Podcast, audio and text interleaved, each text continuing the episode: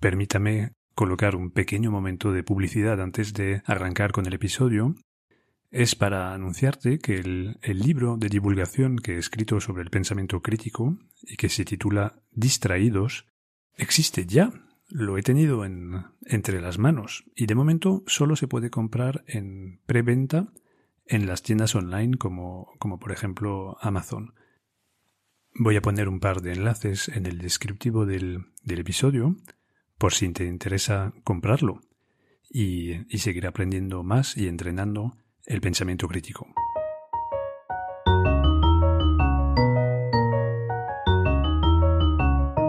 Te llames Aristóteles o Antonio García, Marie Curie o María Pérez, cuando no piensas, la lías.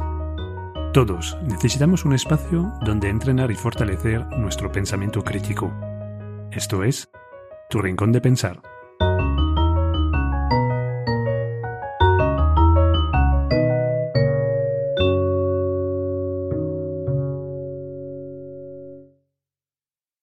Bueno, pues estamos, estamos de vuelta con, Julia Montes para comentar el tramo final de, de la película No mires arriba, intentando analizar todos los, momentos y las cuestiones eh, tratadas en, la película que, claramente son temas de pensamiento crítico y oportunidades sobre todo de aprender y de, ver un poco nuestros propios comportamientos reflejados en una peli que, que es de comedia, que es muy satírica, pero bueno, yo creo que hay que tener un poco de sentido del humor y aceptar ver que esta exageración a veces no es tan exagerada, ¿no, eh, Julia? Sí, totalmente. De hecho, hoy quería empezar hablando de la importancia del método científico y cómo se, se muestra en la película. Eh, ahí en un momento que Randall, el doctor Randall, entra en conflicto con el magnate loco cuando se da cuenta de que su empresa no está sometiendo el trabajo a la mirada crítica de los pares científicos, ¿no? Que va a lanzar, bueno, un montón de tecnología hacia el cometa para destruirlo y que, y que nadie está revisando esos cálculos ni, ni certificando que esa, que esa misión pueda salir bien, ¿no? De hecho, incluso la prensa dice que, que las acciones de la empresa Bash, que es la empresa de este magnate, demuestra que no hace falta revisión paritaria. Ah, Simplemente con esas acciones es suficiente. La euforia del mercado eh, sustituye a la revisión de los pares. Esto es. Pero esto es curioso, pero pasa también en el mundo real. ¿eh? Pasa también en el mundo real, donde hay empresas que venden, que venden humo. Y, pero la gente se lo cree porque eh, presentan cifras muy, muy positivas. ahora me viene a la cabeza el ejemplo de esta, esta emprendedora que ha hecho mucho ruido y, se ha vuelto a hablar de ella porque su juicio acaba de celebrarse en, en Silicon Valley. Esta se llamaba Elizabeth Holmes, que había inventado presuntamente una máquina para hacer muchísimos análisis de sangre, pero con una microgota y era una cosa científicamente imposible, pero como había un potencial de, de mercado y de éxito empresarial tan grande eh, pues que subieron como la espuma las acciones de esta empresa y ya nadie se atrevía desde el mundo científico a, luchar contra esta especie de, luz verde que había dado el mercado, cuando realmente, obviamente, si no deja de ser un invento científico, pues el criterio fundamental es el de la, ciencia, no del, mercado. Y bueno, eh, insisto, la película es una comedia, está súper exagerada, pero de verdad, mirarla con tranquilidad e intentar eh, afrontar la realidad, que a veces es dolorosa porque al final esta película nos pone a nosotros en escena. Eh, somos nosotros, estamos dentro, eh, nos podemos reconocer en muchos de esos comportamientos nefastos de los que se, se burlan los, los, que hicieron la película, pero bueno, de, vez en cuando hay que saber, saber reírse de, de, uno mismo, ¿no? Y, y lo, lo repito, en el mundo real se encuentran eh, similitudes con, estos, estos, estas denuncias que, hace la película. Sí, yo estoy totalmente de acuerdo que al final, pues bueno, como tú dices, ¿no? Que hay que saber reírse de uno mismo y aunque la película es una sátira y sabemos que está todo exagerado, pues sí que deja a relucir pues algunas cosas que realmente hacemos nosotros en nuestro día a día y que en muchos casos como vamos con piloto automático pues no nos damos ni cuenta de que cometemos esos errores de pensamiento pero que ahí están. Y bueno, siguiendo con lo que estábamos comentando antes, ¿no? Del conflicto científico y de la importancia al final que tiene seguir un método riguroso y bueno, el ejemplo que comentabas. Eh, hay en un momento de la peli que se ve el conflicto muy claro, ¿no? Entre la manera ordenada que tienen los científicos de buscar la verdad y luego el wishful thinking en el que puede caer un emprendedor o un em, inversor. Entonces, bueno, pues ahí se ve muy claramente, ¿no? Esos dos mundos que tenemos que tratar de que lleguen, pues, a un, bueno, a un punto intermedio, ¿no? Sí, sí, cada uno respetando su papel, ¿no? Eso es. Y de hecho, ahora que comentas lo de respetar el papel que tiene cada uno, hay en un momento de la película en el que Randall anuncia una hotline para tranquilizar a la gente angustiada por el tema del cometa y dice hasta podríais tener la suerte de que sea un científico el que os coja la llamada, como si fuera el papel, ¿no? del científico, eh, atender llamadas para tranquilizar a la gente o para explicarles. Sí, yo creo que en esto la película mm, pone el dedo sobre un, punto que es clave en el mundo de hoy.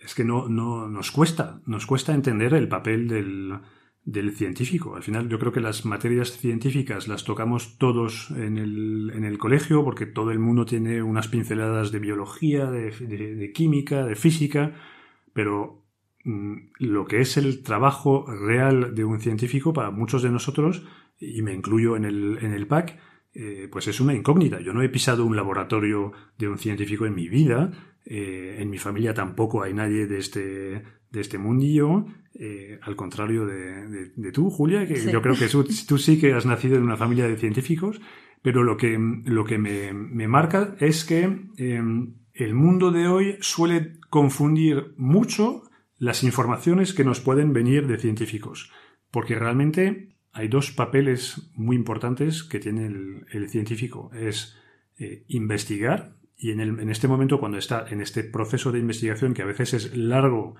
tortuoso, con, eh, errores, aciertos, marcha atrás, cuando hemos, nos hemos encontrado con un, camino sin, salida. Eh, y entonces, bueno, durante toda esta época, por supuesto, se puede entrevistar a un científico y él te va a decir lo que está haciendo. Pero a él le parece, yo creo que tan natural que está todavía en el proceso de investigación que no, no, no se siente obligado en poner todos los señales de alerta para el periodista o para el, su interlocutor para decirle, oye, esto todavía es, es, lo que te digo es información de cómo va mi proceso de investigación.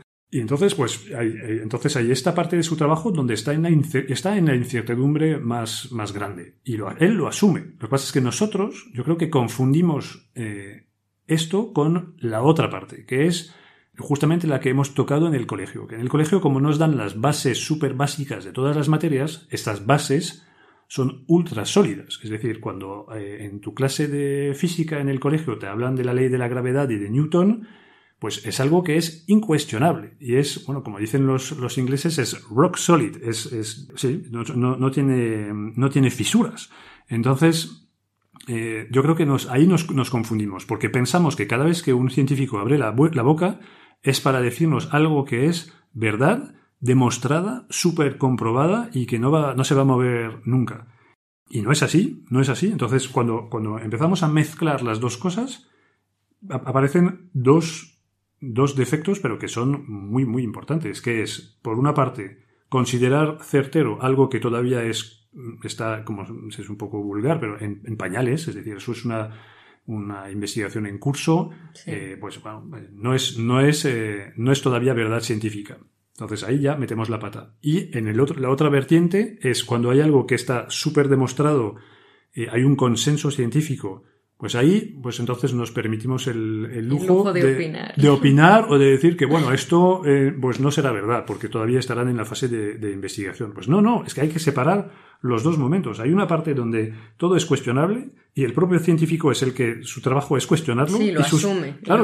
Y sus pares lo van a cuestionar. Pero después, cuando todo el mundo está de acuerdo y que algo está demostrado, pues salvo gran descubrimiento científico, ahí no me voy a meter en un jardín porque, pues no, no, conozco esto, pero bueno, de vez en cuando pues puede haber un gran descubrimiento eh, que, que, trastorna una, una visión que teníamos eh, aceptada, aceptada, pero no es, son, normalmente son puntos de inflexión en la historia de la ciencia, no es algo que pasa a menudo. Habitualmente, no. Entonces, bueno, yo creo que ahí es algo también que, que, pone, que la película arroja luz sobre, sobre esto de que, de que debemos ser muy atentos, porque cuando no somos capaces de distinguir entre la ciencia consolidada y la ciencia en desarrollo, es justo cuando podemos caer en la posición absurda de los que, por ejemplo, niegan el, el COVID porque se burlan de científicos que no encuentran la vacuna perfecta que sea definitiva y efectiva al 100%. Es verdad que las vacunas que tenemos ahora pues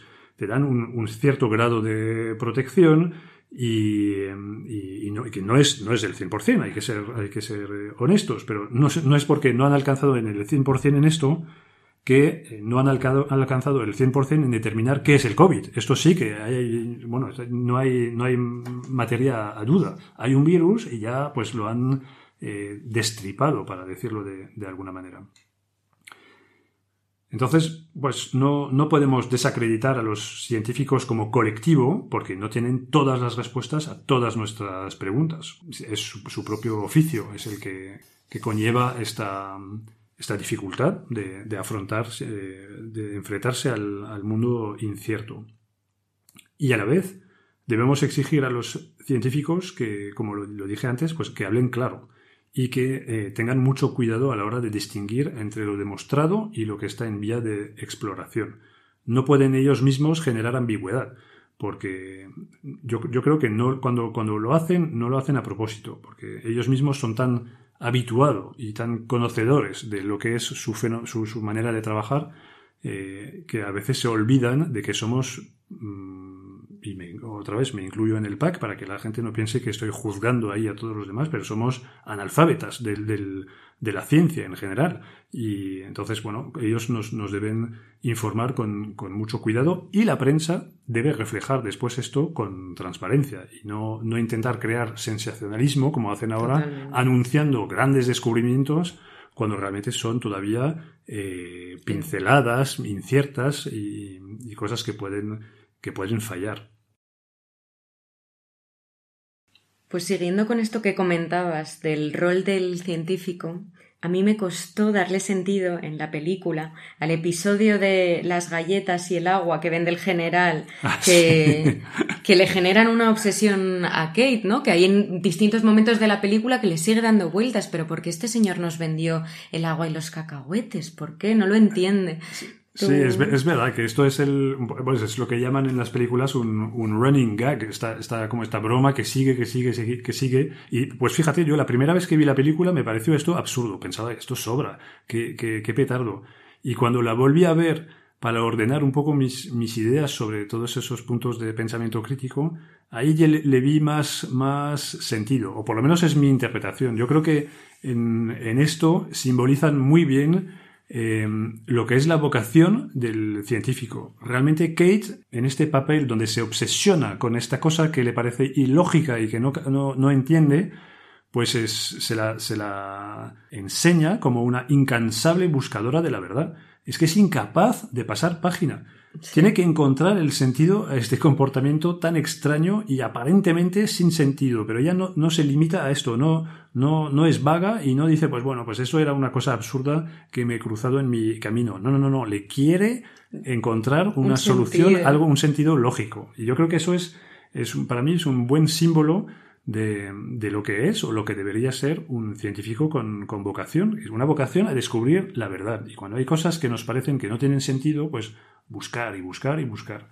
Y ella, pues a través de este episodio, eh, es verdad, completamente absurdo de, del general que, que, vende las galletas y el agua que, que realmente eran gratis, pues eh, nos, nos, da una pequeña lección de, de esto, creo. Sí, sí, totalmente. De hecho, bueno, yo creo que lo utilizan también para mostrar ese contrapunto, ¿no? Del desprecio del rigor y de la lógica que se ven muchos otros momentos de la peli. De hecho, bueno, hay varias alusiones a esto, ¿no? Pues por ejemplo, cuando, cuando ellos comentan en el despacho de la presidenta que hay, bueno, que tienen una previsión de que eh, con un 99,78% de probabilidad el cometa va a impactar en la Tierra, ya el hijo de la presidenta dice, bueno, pero esto no es un 100%, entonces es potencialmente importante. Digamos que es un 70%, ¿no? Porque no vamos a, a, a generar esa, esa alarma en la gente. No, no lo necesitamos. Entonces, bueno, esto sobre todo es llamativo, ¿no? Porque todo el rato están buscando ese cambio de, bueno, eh, ese otro punto de vista para no alarmar y para mantener a la sociedad tranquila cuando realmente, pues en este caso concreto de la peli, que, bueno, la gente debería alarmarse realmente y tomar acción en la medida que pudieran, porque claro, siendo un cometa, pues no es tan evidente. Y bueno, yo creo que pasa lo mismo con el calentamiento global, que pues hay un consenso científico de bueno, mm, un 90% de especialistas en la materia, pero como salen voces discordantes, a veces con poca cualificación o financiadas, como comentábamos en el episodio anterior, a lo mejor por grupos de intereses que tienen una preocupación diferente, ¿no? que no están no les importa demasiado esa verdad científica, entonces se abre una brecha y entonces ya es una cuestión abierta. Pues sí, sí, porque es verdad, realmente es curioso ver que cuando no es un 100%, entonces la gente ya encuentra dos piezas para, para oponer. Entonces, eh, cuando es un 100, es, todo el mundo está de acuerdo y ya no hay, no hay oposición, no hay, no hay debate. Y la lógica quiere que cuando tienes un 99,78 eh, la parte que está enfrente es irrelevante, realmente. Bueno, si, si, yo, si a mí me dicen que al 99%, eh, que tengo un 99% de tener un, cáncer eh, mortal, pues mi preocupación es más poner cosas en, en, orden antes de morirme que irme a jugar un partido de, de pádel.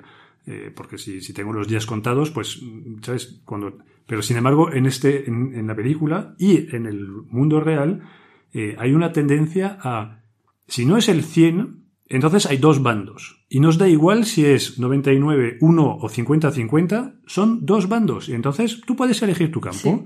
Puedes elegir tu campo y ya otra vez, pues es, un, es un, un, ejemplo de desprecio al rigor y a la lógica, porque no es lo mismo 50-50 que 80-20 que 99-1. Es que no tiene absolutamente nada que ver. Sin embargo, como estamos tan acostumbrados a esto de los buenos y los malos, siempre es, hay dos campos. Y me da igual el peso que, el peso de verdad que haya en, en, en los dos campos.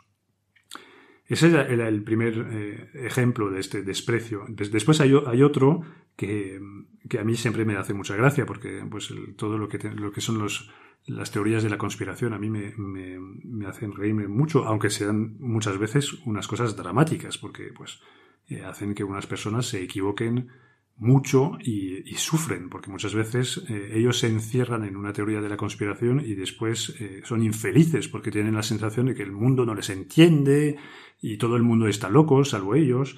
Y, entonces yo recuerdo que en la, en la película, en la primera parte, se escucha una frase, es, así un poco de refilón, porque otra vez es en, en cuando hacen una retransmisión de un programa de televisión, entonces eh, dicen, unos magnates judíos se han inventado esto del cometa para permitir al gobierno quitarnos nuestras armas de fuego y anular nuestras libertades. Y entonces promueven incluso el hashtag no tengas miedo. Pero esto, esto es una auténtica locura. Es decir, ¿qué, ¿cómo se van a inventar un cometa que se puede observar con un telescopio un, unos magnates judíos? ¿Y qué tiene que ver que sean judíos? Y esto realmente lo que desvela es que la gente necesita tener explicaciones. Y a más complejo es el problema eh, y más difícil de entender para ellos, más fácilmente se van a agarrar a una solución súper sencilla.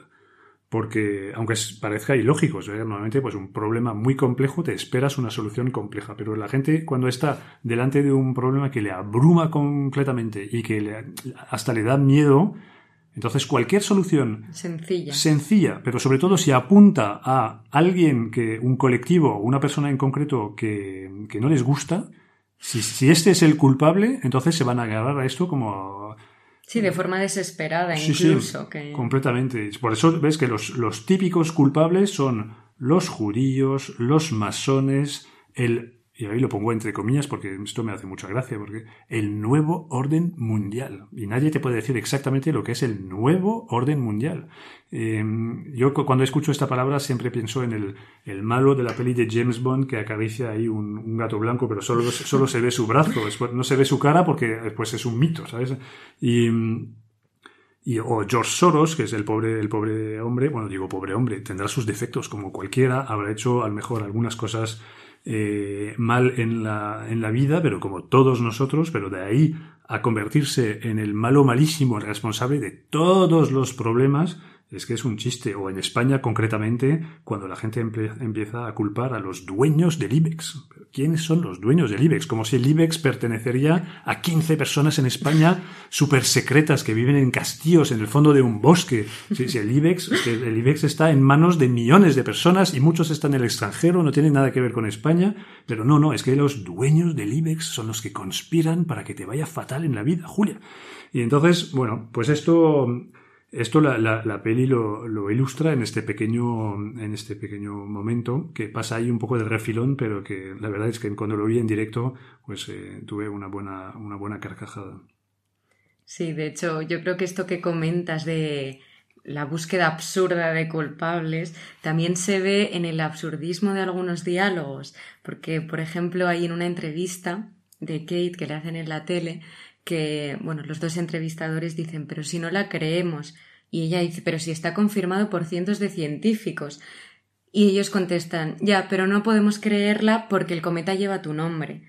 Entonces, claro, es, no hay manera al final de acercarnos a la verdad si hay partes o perfiles que continuamente se dedican a envenenar ese diálogo con argumentos no lógicos, volviendo a lo que comentábamos en el, en el episodio anterior, pues buscando que, la gente se divierta y se lo pase bien, cuando realmente hay temas que no, que no necesariamente nos tienen que hacer ni sentirnos bien ni pasárnoslo bien, simplemente son hechos y, y no tenemos ni que buscar que nos hagan sentir de una determinada manera.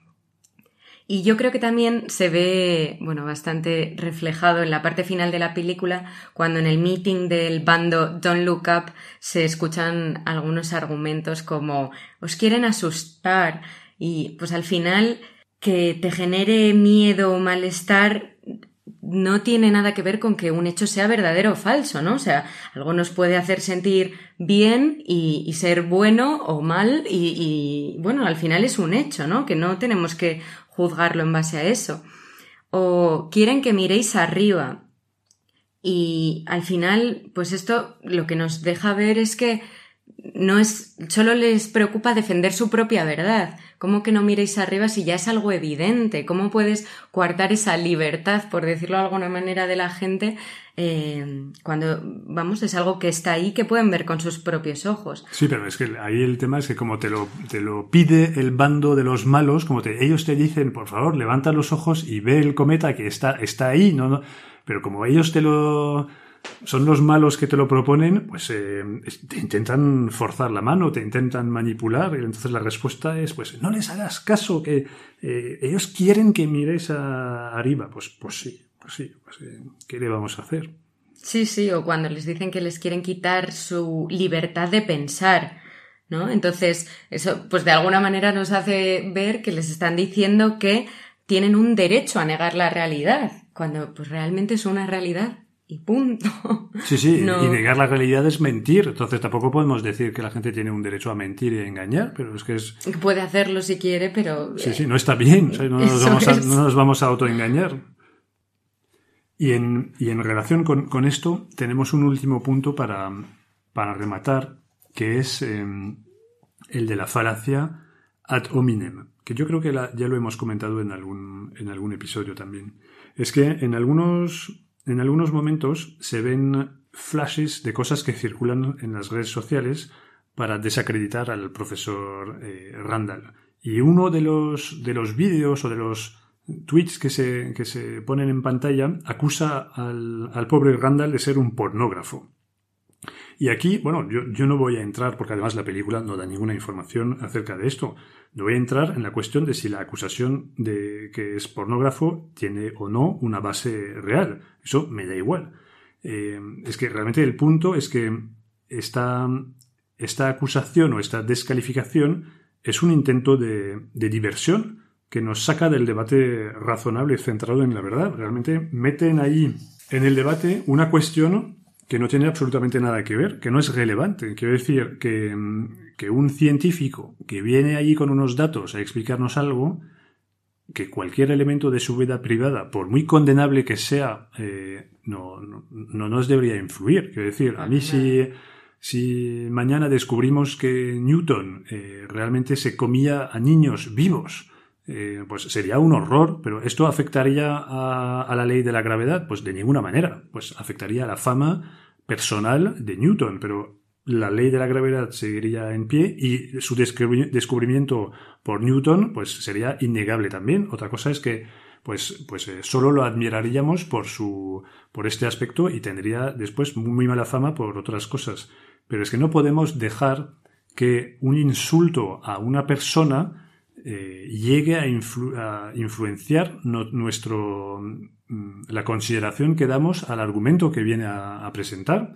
Esto, yo creo que ahí tenemos que tener mm, más cabeza fría y, y, es un tema, es un tema que es un poco ambivalente, que es un poco complicado, porque es verdad que cuando alguien te habla, eh, tienes que, tienes que dar importancia a quién es, porque pues es como eh, cuando lees una información, la fuente tiene, tiene importancia. Te da ya unas, unos primeros indicios de si algo merece tu atención o tiene algo de credibilidad o no. Si descubro en un periódico gratuito o en un blog eh, muy cutre eh, un argumento de alguien que dice que el sol se va a apagar dentro de 100 años, pues mm, no, no me va a quitar el sueño. Si, si esta misma información me viene a través de un reportaje serio en una televisión seria y que se apoya en eh, artículos en revistas científicas, pues ya, ya me puede empezar a quitar el, el sueño. Entonces sí que la, la, persona tiene importancia, pero el insulto a esta persona no nos puede, no nos puede eh, marcar, quiero decir, no puede desacreditar a, a nada que, que pueda decir esa persona. Y eso también se ve mucho en los debates en televisión, que a veces la burla por porque alguien eh, eh, haya metido la pata en su vida privada con algo, eh, pues a veces es usado por alguien que no tiene argumentos justamente serios Eso de fondo es. para rebatirle. Entonces, bueno, viene con una historia que no, que no viene a cuento, pero que sí que se utiliza se utiliza se utiliza para, para de, de, alguna manera hacer que el, el público ya no, no, escuche la voz de esta persona porque le, le ponen la cruz y es, eh, y es ridículo. Incluso yo creo que la gente debería estar doble, doblemente eh, eh, prudente cuando ven que se está intentando este tipo de maniobra. Cuando alguien, a alguien le intentan descalificar por algo que no tiene absolutamente nada que ver con el fondo del, del debate, hay que prestar especial atención porque se está intentando esconder los, los argumentos reales. O la falta de argumentos, probablemente. Sí, sí, sí, como, como dices, sí, sí, claramente. Bueno, y esto creo que nos, nos lleva a, ya estamos, hemos llegado al, al, final de la peli, Julia. Bueno, tenemos que, que, que, concluir, pero, pero ya estamos ya en, en los momentos decisivos de, de la peli. Sí, de hecho, bueno, yo creo que la película tiene un cierre, bueno, además de gracioso, pero bueno, unos momentos antes de terminar, que de hecho quienes hayáis visto la peli lo sabréis, quienes no, pues veréis que hay en un momento que parece que la peli ha acabado y realmente no ha terminado, o sea que no apagáis la televisión. Justo antes de este momento hay una entrevista a un actor que presentaba su nueva película y él lleva puesta una chapa con una doble flecha, up y down, para señalar que está harto del debate, que se ha cansado ya de la política y del conflicto. Y de hecho él concluye diciendo, id a ver mi peli, es puro entretenimiento.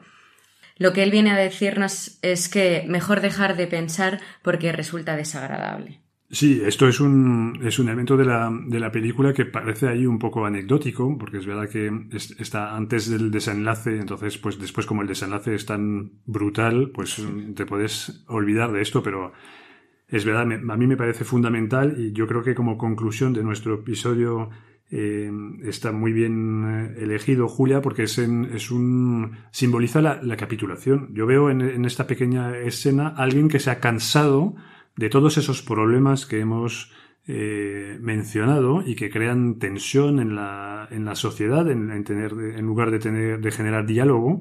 Y entonces este, este actor, pues cansado, en lugar de arremangarse y, e intentar pensar mejor que lo que le propone el entorno y hacer de alguna manera abstracción de estos, estas malas prácticas de pensamiento, eh, él tira la toalla. Directamente dice, pues mira, ni para arriba ni para abajo, ir a ver mi película y os, olvidaros de, de, todo. Es un, es un problema real, eh, porque al no ser capaces de tener debates, diálogos serenos con un objetivo realmente compartido entre todos los participantes de intentar acercarnos progresivamente a la, verdad, acabamos desgastando y cansando a todo el mundo con esta espantosa polarización que transforma todas las cuestiones en, campos de batalla. Eso lo, podemos observar. Todo, todos los debates en la política española acaban siendo eh, batallas campales entre dos bandos. Ya no se puede hablar de educación, no se puede hablar de sistema sanitario, no se puede, es que no se puede hablar de nada sin que sea siempre un, drama. Y la gente se, lógicamente, yo no, no, he hecho la culpa al público porque es agotador, es agotador porque todo, llevarlo todo al, ámbito de las emociones, pues acaba destrozándote. Y em, entonces la gente no aguanta tanta polarización y, y, tantos malos y tanto tremendismo. Y, y, yo lo noto, yo lo noto porque a veces en algunos entornos, eh, sea una cena con amigos o algo así, pues eh, intentas sacar un tema serio eh, no es que estés allí dando la, brasa, pero intentas hablar de un tema serio y la gente está ya tan, tan, tan, tan, tan, tan quemada que muchas veces la primera reacción es, no, no, no, no. Sí, no tratemos esto. No, no, tratemos, no tratemos esto porque, porque esto va a generar problema, pero es que mm, muchas veces te das cuenta de que esta frase viene a sancionar cualquier intento de sacar un tema que no sea hablar del tiempo y del partido de fútbol. Sí, si es eh, susceptible a debate ya entonces mejor. Claro, claro, la gente sospecha de que esto va de generar en una batalla campal en, su, en, el propio salón de su casa entre los unos y los otros, y entonces ya no se puede hablar de nada. Y para mí eso es esta capitulación, como la simboliza este actor con su, con su, su chapa de, de up and down. Y, yo creo que realmente ahí hay que alertar a, a todo el mundo, todos ahí los, los oyentes de este episodio. El reto es aprender a evitar meter sentimientos en todo y hacer de todos los debates una lucha a muerte eh, en el que reconocer que el otro tiene algo de razón se vive además como una humillación. Es decir, es que no podemos seguir así, no podemos seguir. que reconocer que el otro tiene algo de razón no es bajarse los pantalones, es ser inteligente y aprender y avanzar y acercarnos de alguna manera a lo que podemos llamar la verdad. Y entonces, bueno, eso es un poco la, la conclusión de estos dos episodios eh, dedicados a todos los aspectos interesantes de esta película es que no capitulemos, Julia. Merece la pena defender el pensamiento crítico. Totalmente de acuerdo. Bueno, pues eh, entonces os, nos queda un episodio. Eh, esperemos que, no os hayáis aburrido de tanto comentario sobre esta, esta película, pero todavía quedan por rematar dos cosas que serán en el próximo episodio.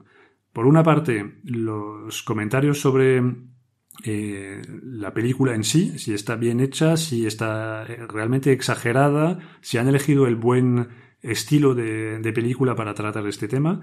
Y después otro punto que es, eh, que es doloroso porque habla de, habla de nosotros, habla de Julia, habla de mí, habla de ti también que estás escuchando esto, que son las reacciones eh, espontáneas que hemos tenido al acabar de ver la película. Y la gente pues lo ha comentado en redes sociales, lo ha comentado con sus amigos, y esas, esos propios comentarios, a veces de indignación, de, euforia, a veces también lo veremos, dicen mucho del nivel de pensamiento crítico que, hay a nuestro alrededor. Así que no te pierdas el próximo episodio.